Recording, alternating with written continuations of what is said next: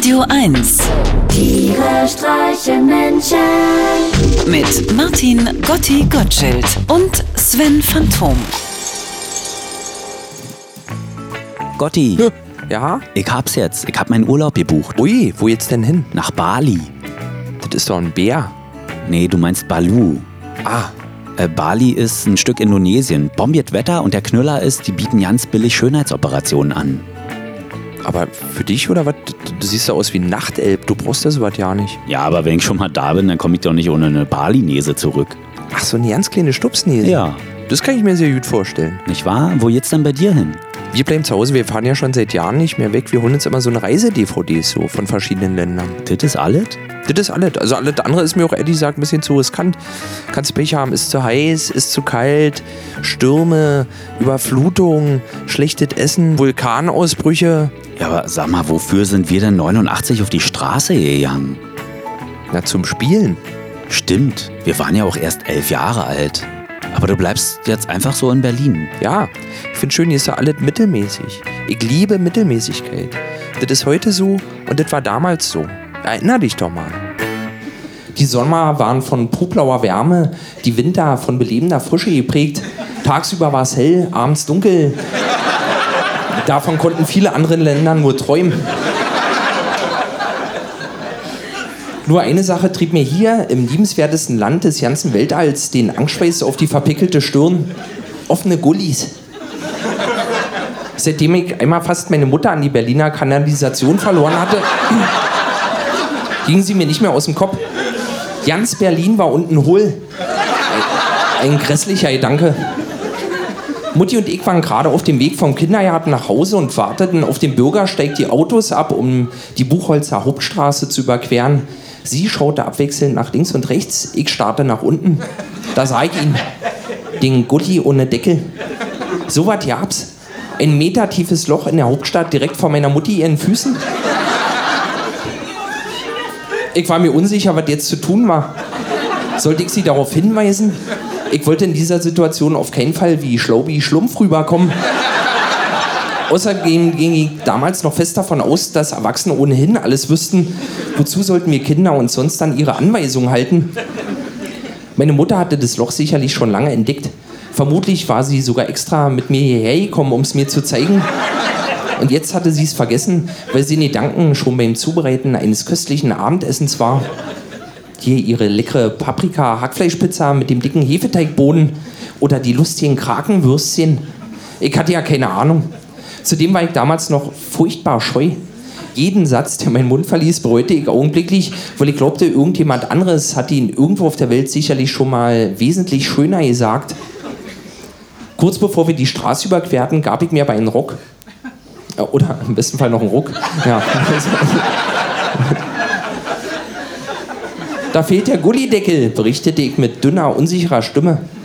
Muttis Reaktion überraschte und erleichterte mich sogleich. Huch, na das wäre ja was geworden. Ich hatte das Richtige getan. Reden war manchmal also doch Gold. Das hatte ich jetzt begriffen. Nun musste ich nur noch an der Lautstärke arbeiten. Ich redete mal so leise, weil ich Angst hatte, ausgelacht zu werden. Da hatten Menschen Bücher geschrieben, Pyramiden gebaut, das Weltall erobert. Ich hatte im Werkeunterricht ein Lesezeichen gebastelt und Alf mit Lötkolben ins Schneidebrettchen gebrannt. Aus welchem Anlass sollte ich den Mund aufmachen? Was hatte ich der Welt schon zu berichten? In die Geschichte eingegangen ist ja ein Schuhkauf, der sich im Jahre 1992 bei Foodlocker am Wedding in der Müllerstraße zugetragen hatte. Die für meine damalige Wahrnehmung unglaublich attraktive Schuhverkäuferin erkundigte sich, was genau ich denn suche, und ich antwortete: Weiße Turnschuhe mit Klettverschluss und Softsohle, Größe 36. Wie bitte? Ich verstehe dich nicht. Weiße Turnschuhe mit Klettverschluss und Softsohle, Größe 36. Wiederholte ich mich noch leiser. Die Nachfrage der schuhverkaufenden Sexgöttin hatte mich völlig aus dem Konzept gebracht. Meine Schläfe pulsierte vor Aufregung und unbändige Hitze stieg mir den Kopf hoch. Wie bitte? wiederholte sie sich. Du musst lauter reden, sagte meine Mutter ebenfalls verunsichert und betroffen aufgrund meiner für das menschliche Ohr kaum wahrnehmbaren Kommunikationsversuche. Weiße Turnschuhe mit Klettverschluss und Softsohle Größe 36.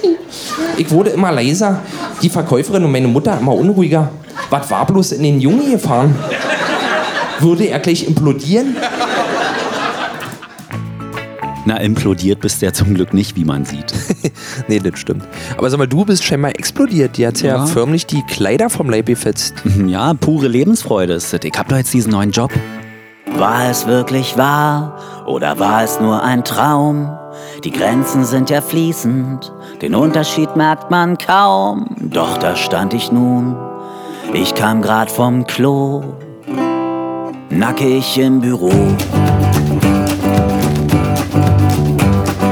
Dauerte ein bisschen, bis ich's realisierte, dass mir ein wenig frisch war. Ich fror nicht nur, ich frierte. Von Babsi aus der Buchhaltung hörte ich ein leises Oh, Nackig im Büro. Nackig im Büro. Nackig im Büro. Es ist einfach passiert, bitte frag mich nicht wieso. Nackig im Büro. Nackig im Büro. Alles, was ich trug, war ein Latte to go. Für drei bis vier Sekunden wurde irritiert geschaut. Ganz peinlich war die Stille, doch dann lachten sie laut. Man starrte auf mein Genital, na das war ein Hallo. Nackig im Büro. Vergessen war der Alltag, ein jeder gut gelaunt. Der Chef betrat den Raum und bemerkte ganz erstaunt, sie tragen ja noch weniger am Leib als ein Embryo. Ohne Plazenta im Büro. Nackig im Büro, nackig im Büro. Die Damen riefen ulala. und die Herren nur Chapeau. Nackig im Büro, nackig im Büro. Jemand stempelte, erledigt auf meinen Po. Ich konnte nix dafür, das war nur ein Blackout. Wär ich bei Sinn gewesen, ich hätt's mich nie getraut. Aber die Kollegen waren ziemlich angetan. Keiner zieht seitdem was an. Nackig im Büro, nackig im Büro. Mach das Fenster zu, dann riecht's hier gleich wie im Zoo. Nackig im Büro, kein Grund sich zu genieren. Komm, wir gehen uns nebenan kopieren. Na, meine Mutti sagt ja immer, hä? Habe ich jetzt den Herd ausgemacht? Tiere streichen Menschen. Immer freitags in der schönen Woche auf Radio 1.